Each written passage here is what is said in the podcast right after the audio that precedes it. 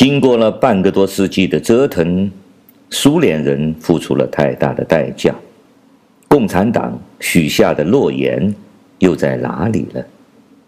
不怪乎人们总是会这样想：人只活一辈子，而这一世是短促的，所以，请给我一些东西吧，别老许给我未来。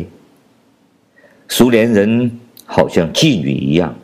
因为自己是妓女，便认为所有的女人都是妓女。苏联人认为这个世界是分为党派的，每一个人都是这个党或者那个党的成员。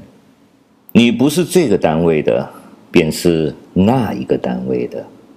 总之，你是属于某一个组织里面的一颗螺丝钉。他们根本。不相信真正的诚实。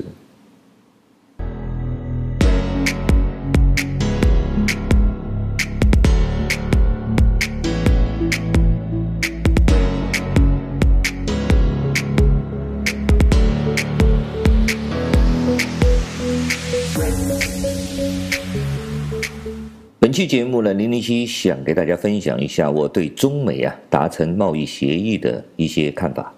这个贸易的谈判呢，达成了一个第一阶段的一个协议，这当然是最重要的一件事情。然后有很多人做出了各种不同的解读。我们先看一段美国的贸易谈判代表莱特希泽，他是这个中美贸易谈判的最主要的一个执行者。有记者呢对他做出了一段访谈，我们先听一听。A phase one deal does the following. One, it keeps in place $380 billion worth of tariffs to defend, protect U.S. technology. So that's one part of it. Another part of it is very important structural changes. This is not about just agricultural and other purchases. Although I'll get to that in a second, it's it's very important. It has IP, it has it has uh, technology, it has it has currency, it has financial services. There's a lot of very the next thing is it's, it's enforceable. There's an enforcement provision that lasts 90, it takes 90 days and you get real, real enforcement. The United States can then take an action if China doesn't keep its uh, Put commitments. the tariffs back on. Well, you, you would take a, a proportionate reaction like we do in every other trade agreement. So that's what we expect. And finally, we'll, we'll find out whether this works or not. We have an enforcement mechanism, but ultimately, whether this whole agreement works is going to be determined by who's making the decisions in China, not in the United States. If the hardliners are making the decisions, we're going to get one outcome. If the, if the reformers are making the decisions, which is what we hope, then we're going to get another outcome. But that $50 billion number, is that in writing? Yeah, absolutely. So, so here's what's in writing. We, we have a list that will go manufacturing, agriculture, services, energy, and the like. There'll be a total for each one of those. Overall, it's a minimum of $200 billion. Keep in mind, by the second year, we will just about double exports of goods to China if this if this agreement is in place. Mm-hmm. Double exports.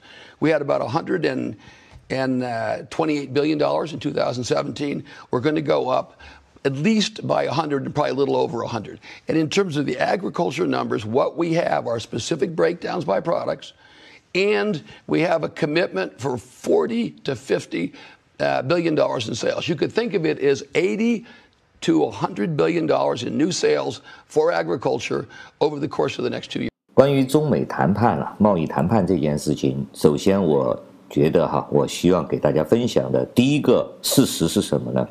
第一个事实就是，中国现在已经站在了当年苏联的位置，这是毫无疑问的事情。也就是说，我们中国已经继承了苏联这个红色帝国对世界这种威胁，代表着这种力量和整个西方文明进行对抗，这是一个毫无疑问的事实了。第二点呢，美国无论是民间还是政客。毫无疑问的，已经将中共列为了他们的敌人。我说了，这是我们中国政府这几十年以来的不断的妖魔化美国和对西方世界进行这种他们的意识形态的输出和这种价值体系的输出而带来的一个必然的结果。所谓的求仁得仁，我们一直幻想要与美国来打一次世界大战。今天美国人事实上已经认可了，他们把我们作为一个敌人来看待了。不管是他们的民间，还是他们的官方，还是他们的政客，从这几次。通过了新疆人权法案、香港的自由和民主法案这一系列操作，我们可以看得出来，美国的两院、国会两院已经毫无疑问地认定了中国中共啊是他们的敌人。第三点呢，我要认为呢，现在已经进入了冷战的一个终极阶段了。其实我在几年前，我在以前的节目里面也说过了，中美冷战开始。从川普上台的那一天开始，就预示着中美冷战。到了今天呢，美国是已经彻底的醒悟了。无论是民间，还是他们的政客，还是他们的国会议员，他们的共识是什么呢？威胁整个人类文明、威胁西方文化和价值观的一个巨大的恶魔，就是中国共产党，和当年的苏联是性质一样的。这个是美国的民众和美国的国会已经达成的共识，而这个执行者，美国总统，不管他是不是川普，不管他是换下另一个，就像当年里根一样的，他换下来另外一个总统的话，会依然的执行美国人的这种政策的。在今天这个时间，我可以负责任的给大家说一句，就像中国足球一样，留给中国共产党的时间不多了。下面呢，我们来看看这个贸易谈判，这次贸易谈判的一些关键的东西啊。第一个呢，就是所谓的达成了中美之间的一个贸易的一个妥协，互相有一定的妥协。第二个呢，就是有很多不公布的条款。第三个呢，中国没有说，但是美国有说有提，就是说中共将会做出结构性的。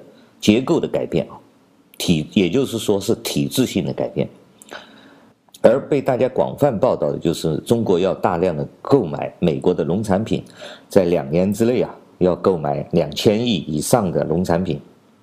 第五条呢是大家没有怎么在意，也没有怎么人提的一件事，就是中国将会开放金融市场，向美国开放对等的金融市场啊。这条消息我不知道为什么没有人提，我待一会儿要重点给大家讲一讲。当然，令我们中国人最关心的，中国普通人最关心的就是信息开放啊，媒体开放这一条呢，大家都没有提，不管是美国还是中国都没有提。我想呢，这个可恐怕是在第一阶段是没有达成的，这种妥协是没有达成的。我稍微浏览了一下大量的人士啊，对这次中美贸易的谈判的结果、妥协达成的协议，这些评论的主要的焦点，评论和分析的主要焦点就聚焦在农产品的购买、大量购买之上哈。的确，这个也是一件很大的事情，但是中国人的解读大部分都是一种阴谋论式的解读啊，都认为川普呢，为了他总统连任。要他的票仓啊啊，多买点农产品啊，保住他的这个呃农业，他的那个选票省啊，选票的那些州啊，让他可以继续当总统，可以继续连任的一个基础之类的啊，大部分都是这种阴谋论的解读。零零七认为呢，这些都是一些阴谋论的结果，还有一些片面，甚至是一些误导。好了，我对此呢不做评议了哈，我来解读一下，我来给大家解读一下。首先，我们要很清晰的知道，川普和中国进行这个贸易的谈判是整个冷战体系的一部分。我们可以知道，在前一段时间，美国和北约已经差不多向中共发出宣战的说明了。美国的军方呢，已经做出了对中国进行了暂时训练和暂时应对的一些，放出了这样的一些言论了。美国有一个海军的将军就亲自对媒体说过了这样的话的。还有美国的国会啊，无论是通过《香港人权与民主法案》，还是通过了新疆的人权法案，我们都可以清晰的知道，美国总统和中国签署的这个贸易协定，只是属于这种冷战过程中的一个部分啊。当然，美国总统的行政命令和外交手段是最重要的一个冷战的一个环节，因为我们大家都知道，美国总统还控制着世界上最强大的军队。从冷战开始呢，美国的军事呢，大部分都是一个震慑性的作用啊，尤其是和超级大国之间，它的军事呢，主要作为一个震慑力量，它的实施的手段呢，大部分是通过经济和外交的手段来实施的。正如我们大家都知道的，前苏联怎么解体的，我们都前车之鉴，我们都看得很清楚啊。包括中国共产党他们这些官员们，习近平都很清楚的是从苏联的所谓的教训中，啊，得到了很多启发和经验的。也就是说，当下的共产党正如当年的苏联共产党一样，他们是想方设法的避免。尽量的避免像前苏联的共产党一样被历史所淘汰的命运，想方设法的想极力的避免被扫进历史垃圾堆的这个命运。所以说，我们从贸易的谈判也看得出来，中共最坚持的，就是信息开放和媒体开放。零零七的系列节目中也一再的向大家说明过，中共这套整个体系是建立在谎言和欺骗之中的，只要开放了媒体和信息，那么可以说这个谣言随时就可以完全彻底的戳破它。所以说这个是他最无法接受的一个底线。作为共产党，他目前想生存下去，他唯一的就是不能够开放这个信息和媒体，否则的话，谎言一旦揭穿了，他所有的一切都无法支撑了。我们在这次贸易的谈判的结果里面，只看到了购买农产品啊，结构性的改变呢，只是美国人在说，这个应该是中共呢做出的承诺。我们看到莱特希泽他的访谈里面也说得很清楚了，这是共产党做出的对美国做出的一些承诺啊，具体是承诺什么样的结构性的改革呢？我们还要观察。但是这里面有一个非常重要的信息，就是开放金融啊，开放金融这个很多人都没有提，也没有怎么在意。我想给大家讲一讲，开放金融对等的和美国一样，开放金融意味着什么东西啊？首先我要大给大家分析一下，第一，美国不仅是世界上最强大的军事力量，它还是世界上最强大的金融力量。无论是华尔街，还是纽约的股票交易所，还是世界的经济的指标，什么道琼斯指数啊，这些我想大家可能都有所耳闻啊。第二个呢，就是美元是世界上的基础货币，这个世界的金融体系它的底层支撑就是美元。简单直接的就这么就这个意思啊。第三点，这个世界的。国际的货币金融的交易全部在美国监管之下的。我们大家都知道，美元是由美国人发行的，所以说它也可以监管美元在世界上的流通。无论是世界上的任何银行机构、个人，只要你使用美元流通交易，你都必须要经过。美国人的监管，这方面我就不再赘述了。比如说像华为孟晚舟，因为通过银行和伊朗进行交易，它主要使用的美金，它的罪行主要是美金，利用美金来金融交易的话，就会触犯美国的律法，就这么简单。中国加入 WTO 之后，承诺过可以对等的开放金融体系啊。结果呢？经过了这二三十年的改革开放，不仅没有完成他这个履行他这个承诺，而且是要通过美国这次打贸易战，才谈判了很多轮之后，才终于啊说是要开放金融。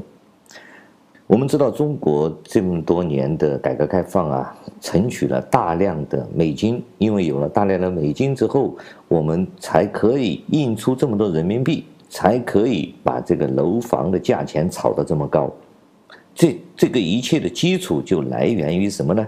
来源于我们中国有了大量的美金的储备。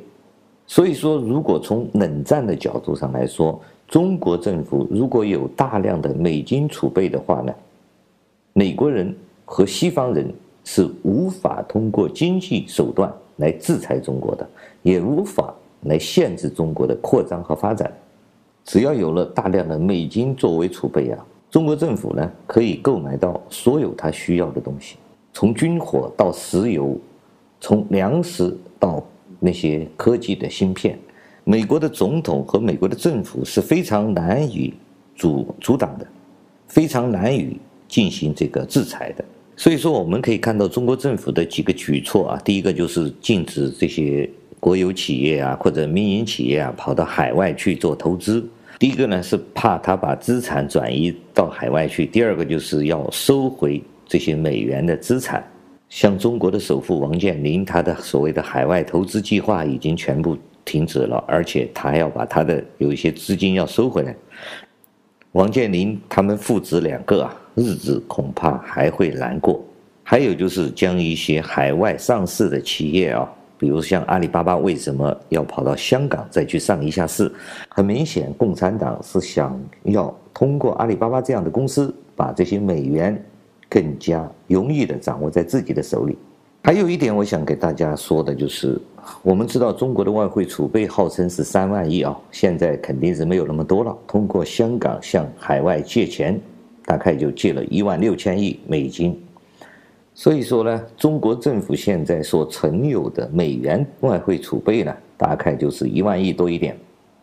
但是呢，这个美元储备里面有非常多的属于谁呢？属于在中国来投资的外国企业，无论是香港的、台湾的，还是美国的这种企业。我们知道近几年的撤离潮，不管是。欧欧洲的企业、美国的企业、日本的、韩国的、台湾的、香港的这些企业，都开始从中国的东部沿海城市撤离啊。这些外资的撤离呢，就必须要把他们以前带过来中国的美金，当时是换成人民币，然后现在他们要把厂房啊，要把这些资产卖掉，卖掉，再用这个人民币从中国政府手里面换回他们的美元。才能撤走嘛，正常的逻辑和正常的程序就是这么来的嘛。但是呢，很明显，目前这些外资的企业非常难以走。你可以人可以走，但是你的钱就换不成美金，这是一个非常重要的事实啊，现实啊。所以说，我就必须要提中美之间谈成的这个金融开放。金融开放意味着什么？金融开放并不是对我们中国老百姓目前来说影响不大的，它主要就是影响这些海外的企业的出走。因为如果金融开放的话，这些海外的企业就可以将他们的人民币换成美元，通过啊金融在美国人在中国开放的金融机构就可以换成美元带走。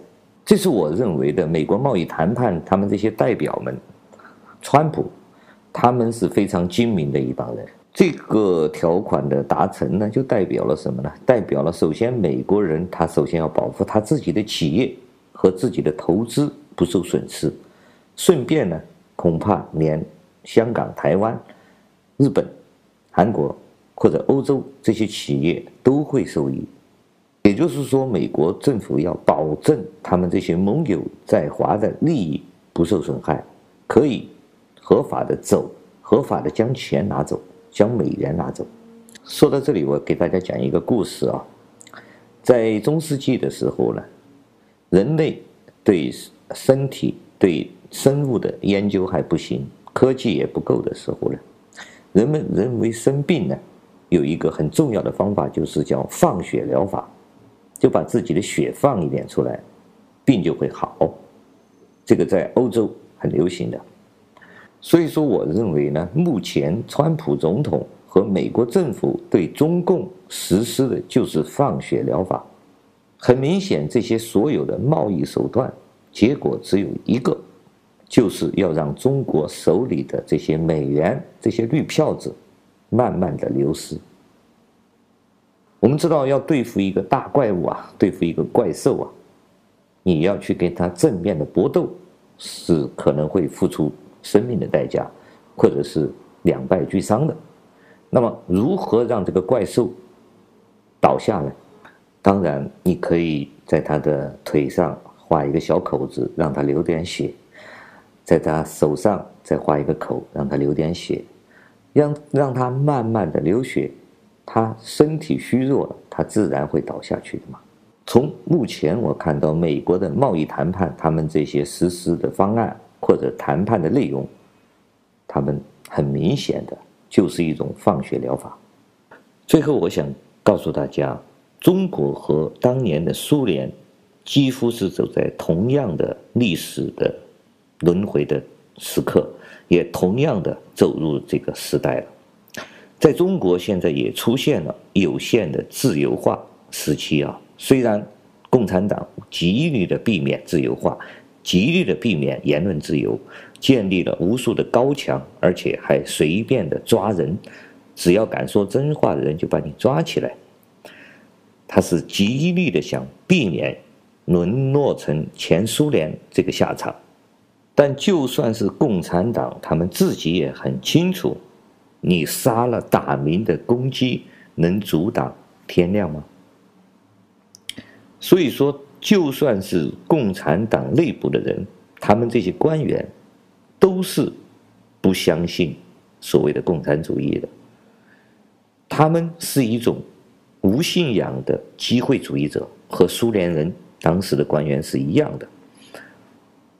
很明显，中国共产党这些官员们是没有任何的理想和信仰的。他们唯一可以抓到的东西是什么？就是钞票。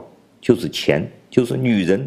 一个人内心越空虚，越没有灵魂，就越会抓紧手上的每一根稻草。所以说我常常的感叹，我们中国人，中国这些官员，贪了一百万不够，一千万不够，一个亿不够，十个亿也不够，甚至贪到一百亿、一千亿，他们都没有感觉到满足啊？为什么？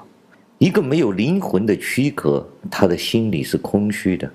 这种空虚，无论是用多少钱、多少女人、多少房子、多少车子，都无法填满的。这是我们中国官员的悲哀，也是我们中国人的悲哀。感谢大家收听今天的自由发声，我们下次再见。